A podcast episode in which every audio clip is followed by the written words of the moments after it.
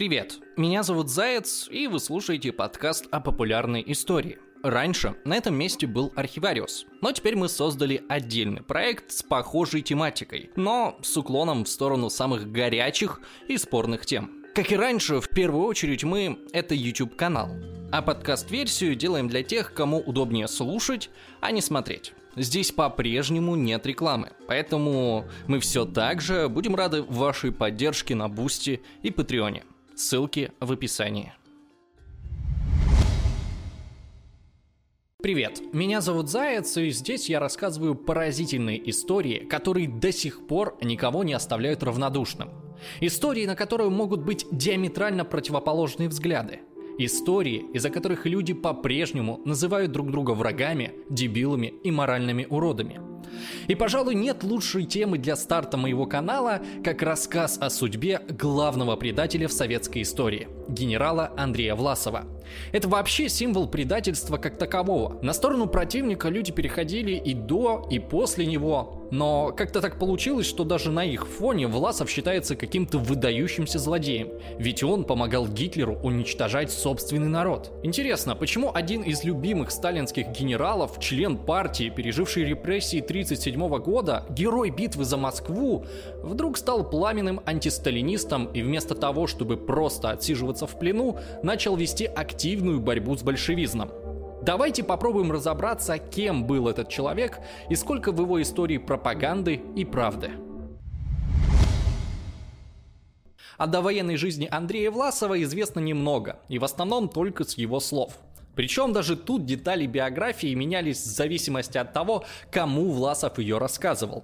Так что теперь уже трудно установить, как было на самом деле. Но кое-что все же известно. Родился Власов в селе Ломакино в Нижегородской губернии и был 13-м ребенком в небогатой крестьянской семье. Но несмотря на бедность, в деревне не остался, а уехал учиться в Нижегородскую семинарию. В автобиографии 1940 года Власов утверждал, что за образование заплатили отец и старший брат. А в плену у немцев он рассказывал, что деньги семье дал сосед немец. Но семинарию Власов не закончил. В 1917 году случилось две революции. В 18 он пошел учиться на агронома, а еще через год был призван в Красную армию. В гражданскую войну ему пришлось воевать против Врангеля и Махно. 19-летний Андрей, судя по всему, хорошо проявил себя в бою, потому что быстро стал командиром роты, а потом его перевели в штаб, где он командовал разведкой.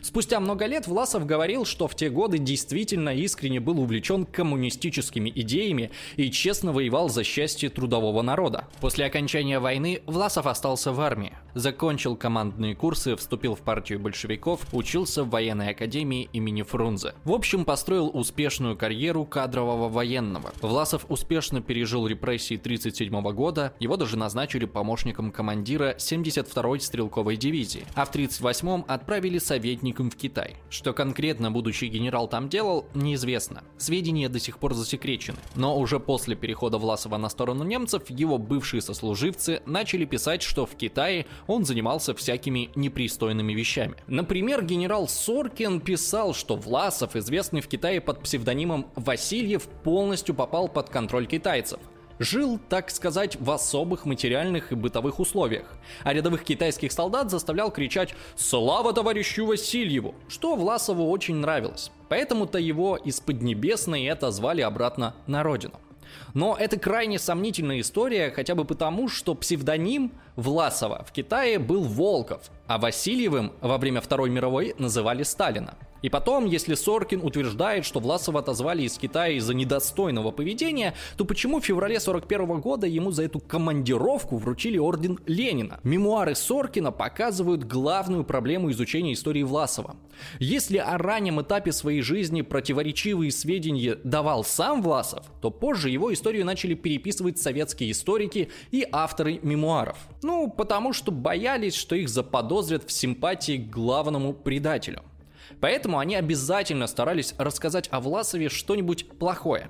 Иногда такие факты попросту придумывались. Например, в книге Сувенирова под названием «Трагедия Красной Армии 37-38 годов» говорится примерно вот что. Бывший командир 99-й стрелковой дивизии Андрей Власов по возвращению из Китая был снова направлен в 99-ю, на этот раз для инспектирования. Соединение оказалось передовым, но и недостатки тоже нашлись. Оказалось, что ее командир усиленно изучал тактику боевых действий вермахта. Власов по этому факту написал рапорт. Командира арестовали, а Власов Власова вскоре назначили на его место. Правда, непонятно, зачем генерал-майору Власову, который в 1939-м был одним из самых образованных советских командиров и только что получил опыт современной войны в Китае, понадобилось прибегать к таким сложным ходам с доносами. Тем более, что после репрессий советскими дивизиями нередко командовали вчерашние полковники, и заменить их на более опытного генерала было бы разумным решением. А кроме того, когда Власов стал командиром дивизии, то сам в докладах докладах регулярно ссылался на немецкий опыт. 99-я дивизия находилась на границе у Перемышля и ежедневно видела через реку немецкие части, чью строевую подготовку Власов ставил в пример своим бойцам. Ну и еще один аргумент в пользу того, что история Сувенирова – это фейк. Предыдущего командира дивизии, которого якобы сняли с должности после доноса Власова, на самом деле не арестовали, а повысили и отправили руководить стрелковым корпусом. Кстати, свою дивизию Власов за пару предвоенных лет подтянул настолько, что она была награждена Красным Знаменем и признана лучшей в Киевском военном округе. А маршал Тимошенко назвал ее лучшей во всей Красной Армии. С началом войны количество фейков о Власове увеличивается. Некоторые пишут, что четвертый корпус, которым Власов Брежнев командовал накануне войны, не принял боя с немцами и разбежался. Но корпус не только не разбежался, но даже устроил контратаку в июле 41-го, в результате которого вермахт понес ощутимые потери. И вот вам еще одна интересная деталь. В военный совет Украинского фронта тогда входил Никита Хрущев. Ему посоветовали назначить Власова командиром 37-й армии, которая защищала Киев. И он тоже оставил о генерале несколько занимательных строк. В отличие от многих других советских начальников, Хрущев не боялся открыто высказывать, что он думал о Власове. Никита Сергеевич достиг вершины власти, поэтому мог не переживать, что его кто-то не так поймет. Так вот, он вспомнил, что Власов под огнем держал спокойно и вообще показал себя хорошим командиром, чего нельзя было сказать о многих других летом и осенью 41 года. Правда, Хрущев добавил, что московские коллеги перед назначением Власова не прислали ему материалы на генерала, мол, поэтому он и не сумел заранее распознать вражину. Но тем не менее, грязью генерала не поливал. Хрущеву в этом плане было хорошо. После смерти Сталина он мог спокойно говорить, что думает. А вот его товарищи попроще оказались в сложном положении. Историк Алексей Исаев описал этот момент так. Напишешь про Власова хорошо, скажут, как же ты гада такого не разглядел. Напишешь плохо, скажут, почему не бил в колокола, почему не доложил и не сообщил куда следует. В этой ситуации единственным выходом было не говорить про Власова вообще. Кстати, интересно, что Власов в немецком плену тоже вспоминал о встрече с Кручевым. Я сам видел этого присмыкающегося сталинского подхалима, как он рвал и металл против врагов и друзей, безразличия. И все по тем же формулам. Контрреволюционеры, меньшевики, эсеры, троцкисты, зиновьевцы, бухаринцы. Если дело идет о ликвидации предателей, Каждый, у кого дрогнет рука или подгибаются колени, враг народа. Короче, Власов мужественно оборонял Киев, а после его захвата солдаты вынесли раненого генерала из окружения. В ноябре 1941 года Власова вызвал Сталин и поручил сформировать 20-ю армию для обороны Москвы. И в декабре эта армия остановила немцев под Красной Поляной. Это наиболее близкое место в столице, до которого смогли дойти солдаты вермахта. Оттуда в бинокль было видно Кремль.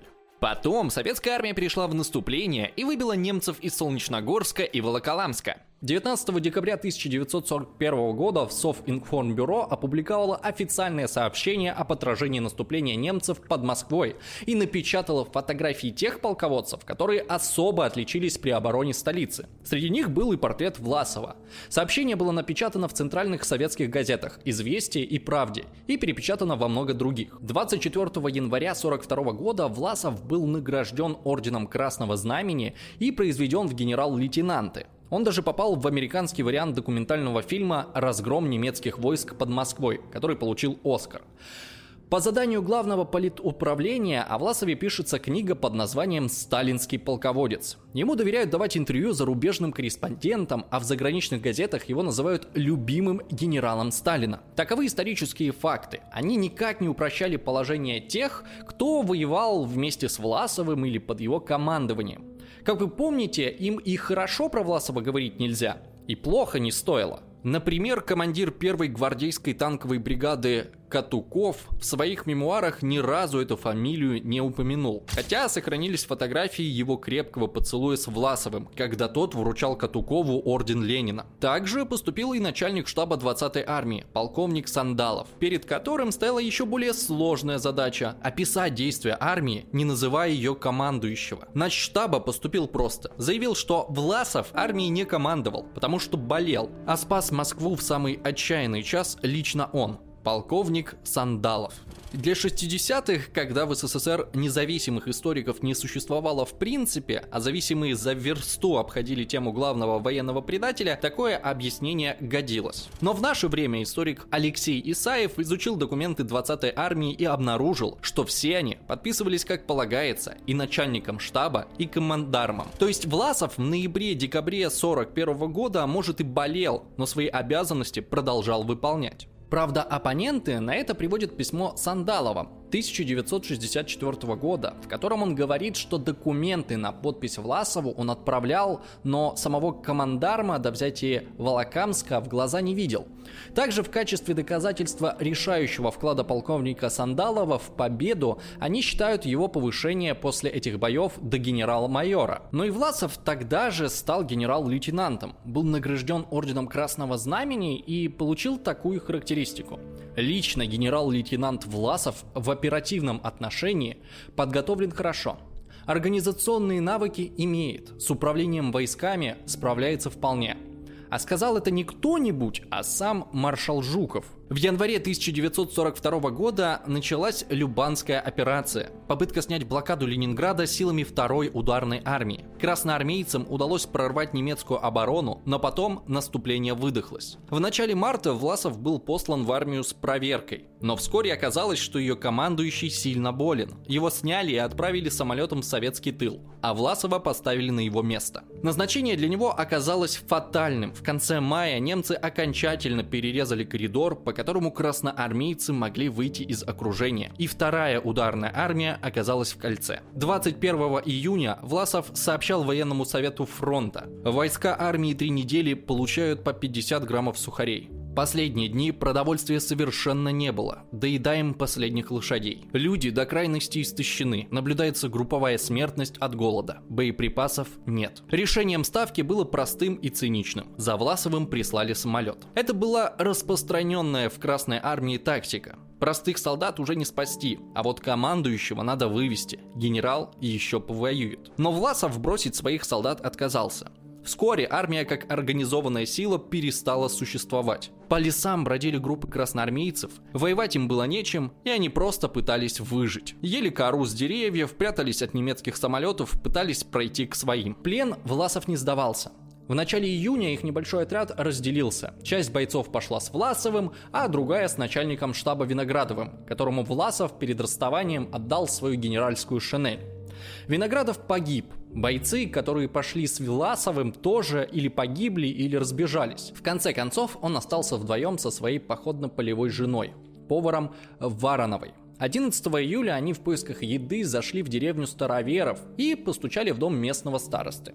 Тот гостей накормил, но в это же время успел сбегать за немцами и доложить о странных посетителях. Сначала Власов упорно выдавал себя за учителя, который бежит со своей женой от войны. Но у немцев нашлась та самая газета с портретами полководцев, отстоявших Москву. По ней Власова и опознали. Потом еще писали, будто в окружении Власов прятался с Варановой в неком секретном командном пункте с припасами. Только непонятно, откуда бы такой пункт у Красной Армии взялся в этих болотах. Попытки опорочить Власова, как советского командира, производят слабое впечатление.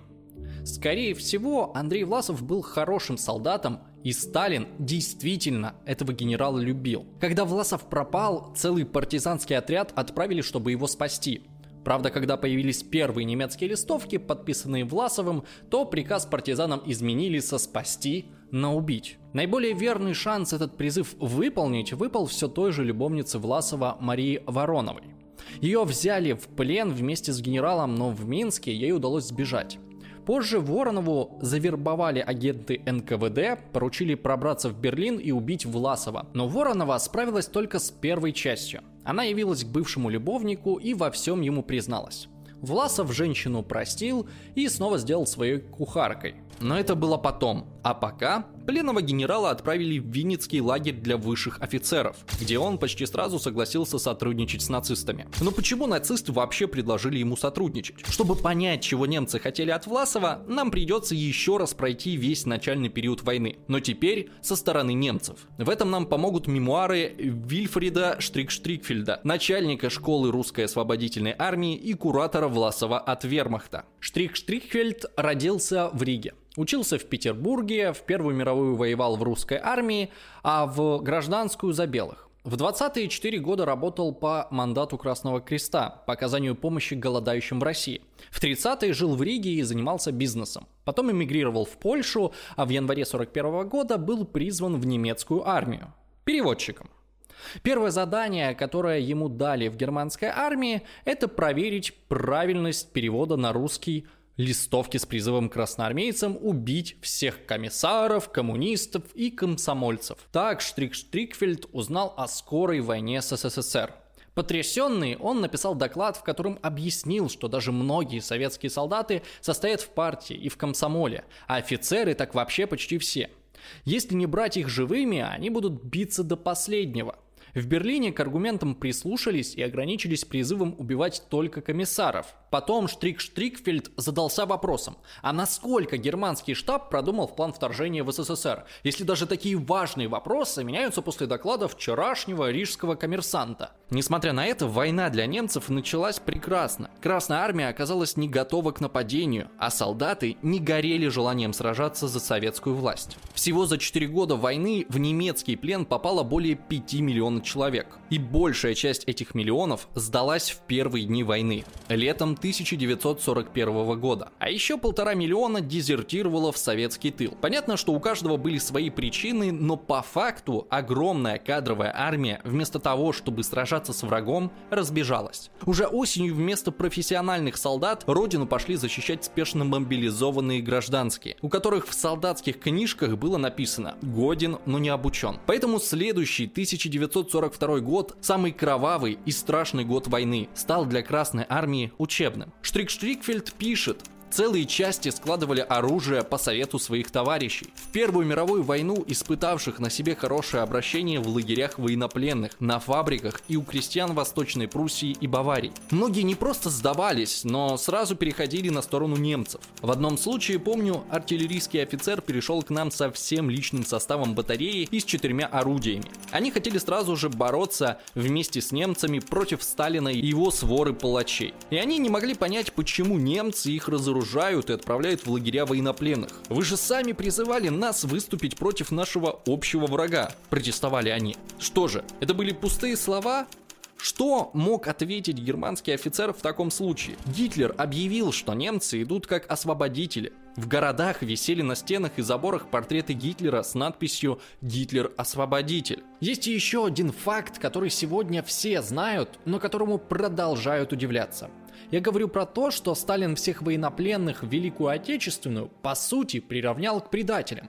Еще несколько лет назад, во время боев с японцами на Халенголе, такого не было. Сталин вполне цивилизованно заботился о пленных солдатах и преступниками их не считал. Так что же изменилось? Разговор с пленным сыном Сталина, майором Яковом Джугашвили, натолкнул Штрик-Штрикфельда на ответ. «Вы сказали, что не верите в победу Германии?» – спросил один из нас. Джугашвили помедлил с ответом. «Нет», — сказал он. Неужели вы думаете занять всю огромную страну? Потому как он это сказал, мы поняли, что Сталин и его клика боятся не оккупации чужими армиями, а внутреннего врага. Революции масс по мере продвижения немцев. Так был затронут политический вопрос, который Шмидт и я считали исключительно важным, и мы спрашивали дальше – Значит, Сталин и его товарищи боятся национальной революции или национальной контрреволюции, по вашей терминологии. Джугашвили снова помедлил, потом кивнул, соглашаясь. «Это было бы опасно», — сказал он. Осенью 41-го Штрик оценивал ситуацию в России как предреволюционную. Он считал, что если сейчас предложить советским людям альтернативу сталинскому режиму, большевики вряд ли удержатся до Нового года. Получится даже иронично, они захватили страну, превратив мировую войну в гражданскую, и потеряют власть точно так же. Немецкий капитан оформил эти соображения в доклад и представил его фельдмаршалу фон Боку, которому понравилась идея политического решения войны в России. Доклад отправили в Берлин, а Штрик-Штрикфельд начал подыскивать среди пленных советских военачальников подходящего лидера – Сначала он встретился с героем обороны Смоленска генералом Лукиным, потерявшим ногу в Вяземском котле. Пленного генерала перевезли в германский офицерский госпиталь по личному распоряжению фон Бока, который таким образом хотел показать свое уважение к противнику. На первый взгляд он идеально подходил на роль лидера антисталинского движения. Вот, например, что он говорил во время допросов. Большевизм также чужд русскому народу, как и украинцам. Вообще это интернациональное учение. Большевики смогли победить в России только потому, что сельское хозяйство было ужасно запущено после Первой мировой войны. Коммунисты пообещали крестьянам землю, а рабочим – фабрики и заводы, поэтому народ поддержал их. Конечно, это было ужасной ошибкой, поскольку сегодня крестьянин по сравнению с прошлым не имеет вообще ничего. В лучшем случае колхозник в Сибири получает 4 килограмма хлеба в день, а средняя зарплата рабочего 300-500 рублей в месяц, на которую он ничего не может купить. Когда нечего есть и существует постоянный страх перед системой, то, конечно, русские были бы очень благодарны за разрушение и избавление от сталинского режима. Только очень высокие представители советского партийного аппарата сносно живут. Командир стрелковой дивизии по сравнению с ними живет плохо. Однако на предложение о сотрудничестве Лукин ответил отказом. Точнее сказал, что готов воевать за русское национальное правительство, командуя хоть армией, хоть полком, хоть ротой. Есть ли у вас такое правительство? Нет, значит и воевать мне не за кого. А вопрос о правительстве действительно был самым главным. Лукин объяснял немцам, если будет все-таки создано альтернативное русское правительство, многие россияне задумаются о следующем. Во-первых, появится антисталинская власть, которая будет выступать за Россию. Во-вторых, они могут поверить в то, что немцы действительно воюют только против большевистской системы, а не против России. И в-третьих, они увидят, что на вашей стороне тоже есть россияне, которые выступают не против России, а за Россию. Удивительно слышать такое от советского генерала, не правда ли? Однако ничего уникального в поведении Лукина, похоже, не было. Советские командиры, оказавшиеся в плену без отеческого присмотра, комиссаров и чекистов, раскрывались там как словно репрессий 37-38 года и не было. Статистика такая. За всю войну в немецкий плен попали 83 генерала Красной Армии.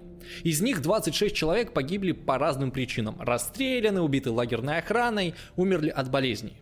Из выживших после победы 32 человека репрессированы, 7 повешенных по делу Власова, 17 расстреляны на основании приказа о случаях трусости и сдачи в плен и за неправильное поведение в плену. 8 приговорены к различным срокам заключения. Только 25 человек, меньше половины в глазах Сталина, ничем в плену себя не заморали. Они были оправданы и уволены в запас. Лукина, кстати, тоже оправдали. Хотя протоколы его допросов на Лубянке, конечно, читали. Но это умные, образованные генералы понимали, что главный вопрос сотрудничества с немцами – наличие у них русского национального правительства, чтобы воевать не за оккупантов, а за альтернативу для своего народа. Простые солдаты так далеко не смотрели и немцам никаких условий, конечно, не ставили. А просто сразу начинали помогать тем частям, которые их пленили, и нередко оставались в них работать за паек. Таких немцы называли «наши Иваны» или «хиви». По смыслу что-то вроде добровольного помощника, хиви подвозили боезапасы, строили укрепления, несли охрану. Уже весной 1942 года их насчитывалось 200 тысяч человек. В 43-м 600 тысяч. Штаты пехотной дивизии Вермахта предусматривали наличие 2000 хиви на 10 тысяч человек немецкого личного состава, то есть почти 20%. Штрик Штрикфельд писал, Конечно, успехи германского военного командования и фронтовых частей заслуживали признания. Но даже и начальные успехи германской армии были бы невозможны без объективного наличия революционной ситуации в Советском Союзе. Эту революцию распознали лишь немногие. Отсюда с неизбежностью следовало, что все дальнейшие военные успехи в большей степени будут зависеть от политической концепции германского руководства в отношении судьбы против народов Советского Союза. Именно над этим задумался фельдмаршал фон Бок. Осенью 41 года главный штаб группы армий «Центр» в Борисове посетили высокие гости – Особо уполномоченный Розенберга, министр по делам занятых восточных областей и еще один высокопоставленный партийный деятель. Фон Бок пригласил их на обед, желая понять, каким видит будущее завоеванных территорий нацистское руководство. Ну и чтоб прощупать почву для политического решения войны с СССР. Снова обратимся к мемуарам Штрик-Штрикфельда – то, что эти высокие гости наговорили Боку за обедом, настолько потрясло его, что он усомнился в психическом состоянии их и их начальства. Он сказал нам это совершенно открыто. Но может быть он их неверно понял. Потому что то, как он их понял, не могло быть политикой разумных людей. Оба особо уполномоченные излагали цели правительства Третьего Рейха примерно в следующем виде. Белоруссия отойдет к Восточной Пруссии. Обширные области Великороссии до линии восточнее Смоленска. А также Украина и Кавказ будут оккупированы и колонизированы. Господствующим народом здесь будут немцы. А русские и украинцы будут лишены возможности учиться и продвигаться по службе. Они обрекаются на участь бесправных рабочих. Но и этот бред был превзойден утверждением, что русских на 40 миллионов больше, чем нужно, и они должны исчезнуть. Спрашивается, каким образом? А из голодной смерти. А если удастся решить проблему голода, ну, все равно 40 миллионов населения лишние, как-нибудь разрулим. А что делать с территорией восточнее новой границы? Там будут влачить степное существование уцелевшие русские, евреи и другие унтерменьши. Эта степь не будет больше никогда опасной для Германии и Европы. Такая вот политическая концепция, которая полностью подтверждается изданными после войны застольными разговорами Гитлера. Фюрер действительно примерно так будущее и представлял. Он надеялся, что Россия станет для Германии тем же, чем Индия была для англичан. Какое уж тут альтернативное русское правительство. Но в начале войны у части жителей СССР была надежда, что все может быть по-другому – в захваченном Смоленске люди по собственной инициативе создали русский освободительный комитет и отправили фюреру послание, в котором выразили готовность призвать население на борьбу против Сталина и обещали выставить русскую освободительную армию в 1 миллион солдат. Условием с их стороны было признание границ 1939 года, равноправное положение русского народа и образование русского национального правительства на демократической основе. Берлин на это предложение не ответил, а когда маршал фон Бок сам задал вопрос в Ставку, ему сообщили, что ответа и не будет. И вообще, ваше дело воевать, а не политикой заниматься.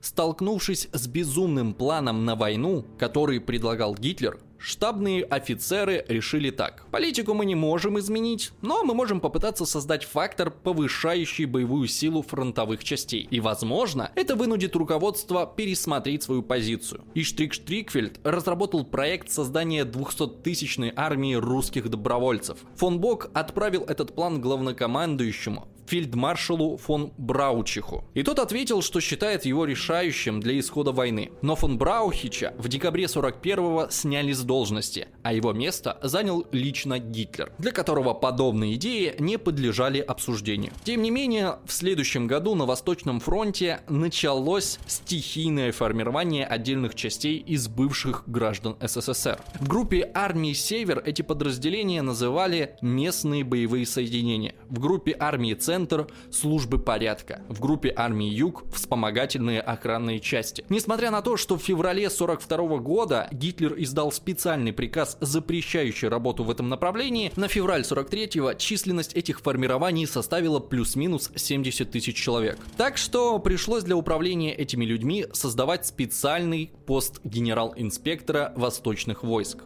То есть давайте я еще раз специально скажу. Ни Гитлер, ни его ближайшие друзья-нацисты мало того, что не хотели создавать русские части для борьбы со Сталиным, но и вообще были категорически против таких идей.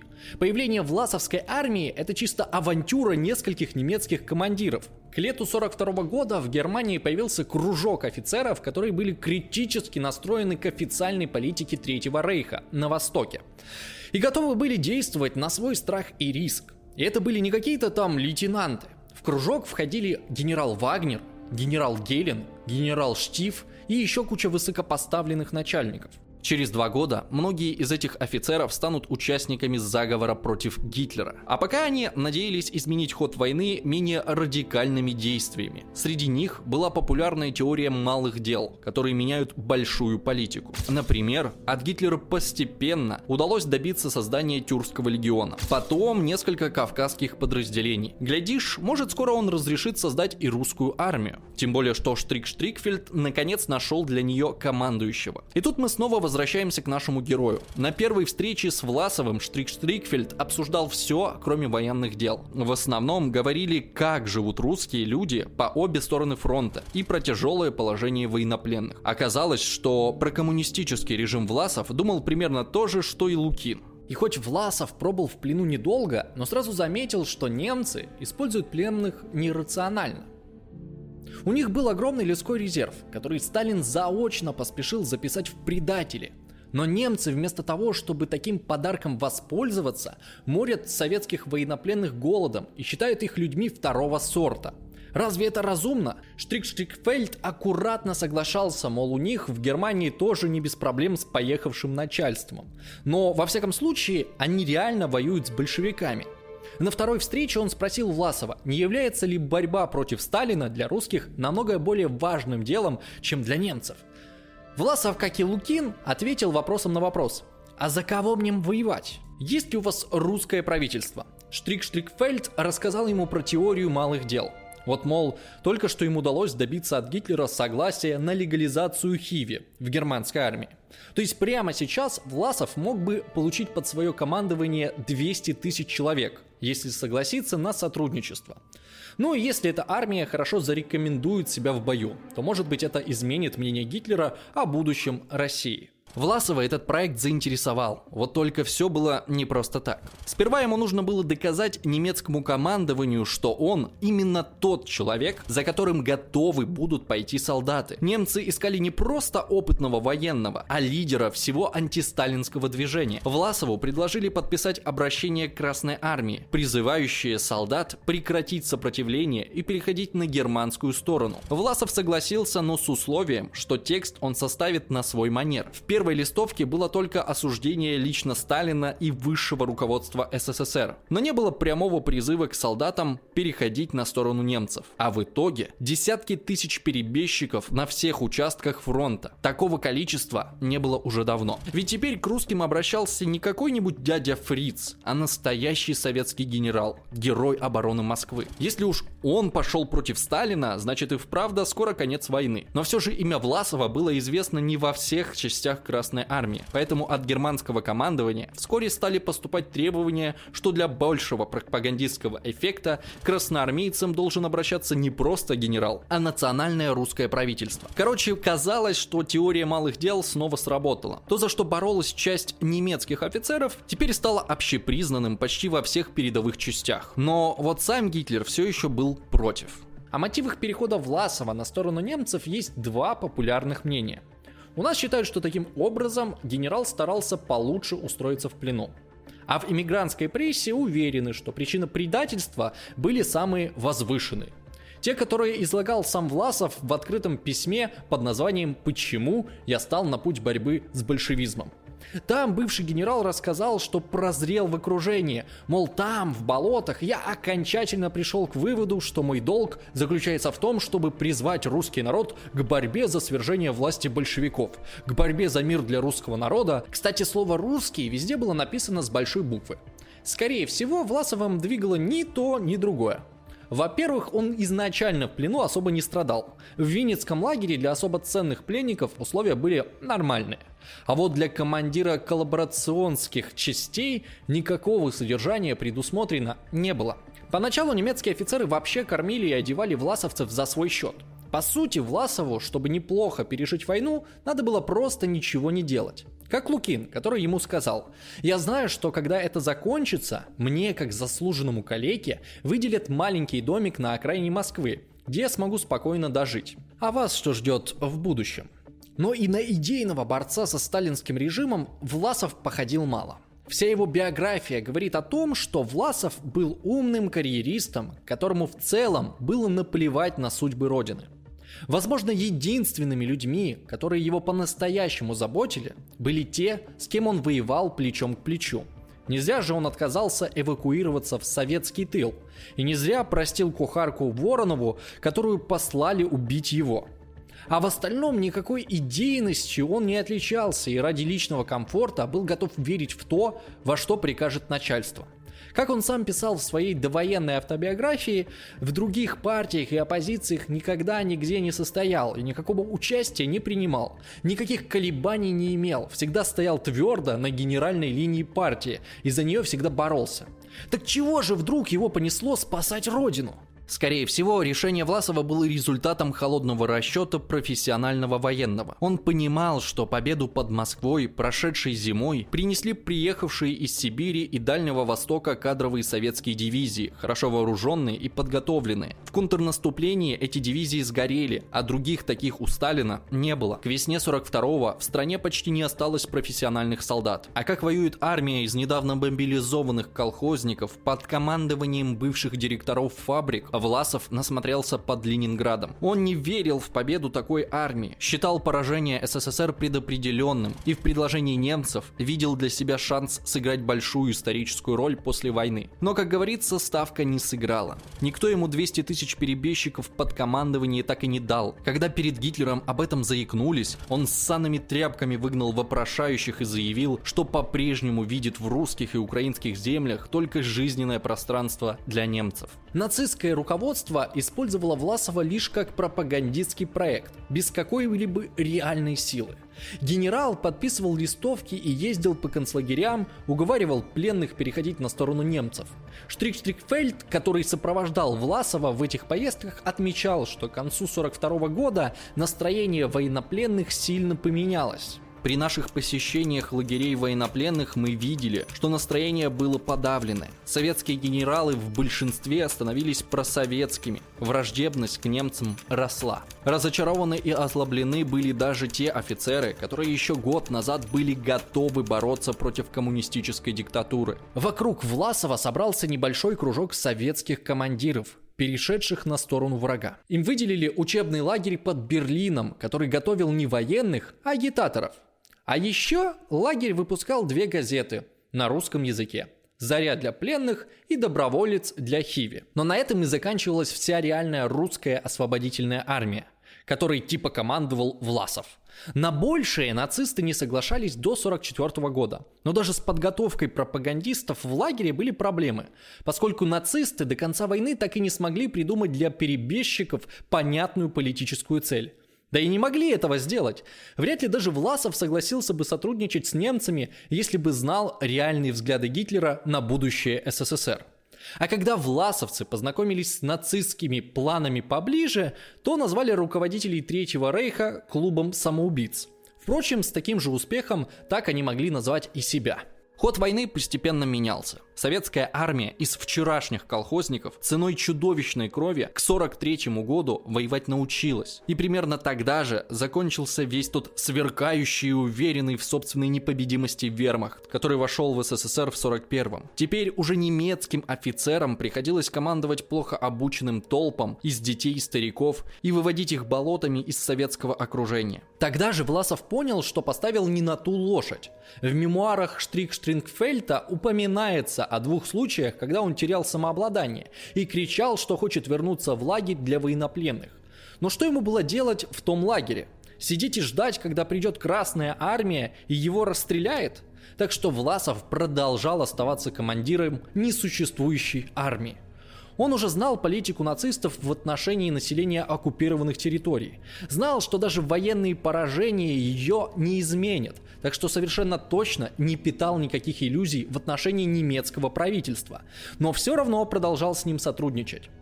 То есть сознательно помогал порабощать своих соотечественников без каких-либо надежд на победу. В этот год Власов опубликовал то самое знаменитое письмо «Почему я встал на путь борьбы с большевизмом, а потом лично посетил несколько фронтовых частей. Немцы отметили, что визит генерала вызвал большое воодушевление среди населения и снова в несколько раз увеличил число перебежчиков. Под Ленинградом Власов еще раз предложил немцам сформировать две настоящие дивизии русской освободительной армии и пообещал занять обширную территорию вокруг города. В успехе операции он был уверен, так как хорошо знал эти места и к тому же рассчитывал, что при появлении русских добровольцев вермахта советские солдаты начнут массово переходить на их сторону. Однако за обедом Власов совершил ошибку. Побарский пригласил германских офицеров к себе в гости, когда они возьмут Ленинград. Об этом донесли в Берлин. Там возмутились, мол, что этот грязный русский себе позволяет. Фельдмаршал Кейтель отдал приказ о запрещении какой бы то ни было политической деятельности Власова из-за его наглых высказываний. Русским лагерем под Берлином тут же заинтересовалась гестапо и выяснила, что там творится ужасно. А именно нет ни одного портрета фюрера – а в тексте открытого письма Власов говорил только о союзе с германским народом, но не с его национал-социалистическим правительством. Также было отмечено, что во власовских газетах совершенно не раскрывается тема преступной роли мирового еврейства. Что это за странное упущение? Уж не еврей ли часом их главный редактор Милентий Зыков? Может и еврей. После проверки гестапо однажды ночью Зыков бесследно исчез – а в газетах наконец-то появились антисемитские колонки. Однако к осени 1944 года мнение нацистов по многим вопросам стало сильно меняться. Когда проигрываешь войну, то все средства хороши. Теперь в национальные легионы СС с радостью записывали вообще всех желающих сражаться за Германию, не обращая внимания на нацистско-российскую чепуху.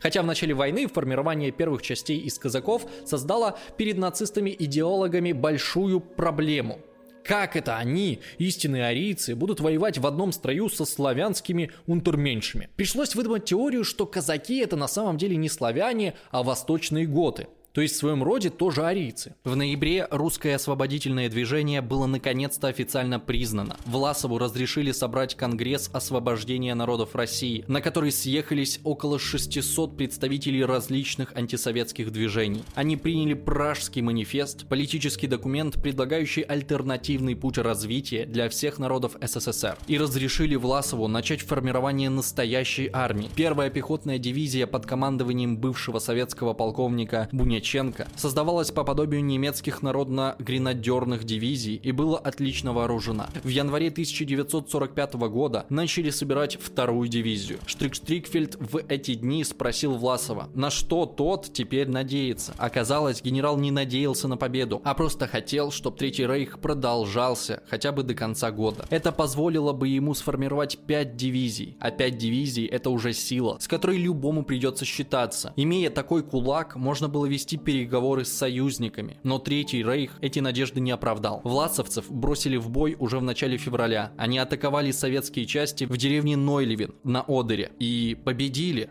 История власовского движения – это не только история предательства, но и история тупости нацистов.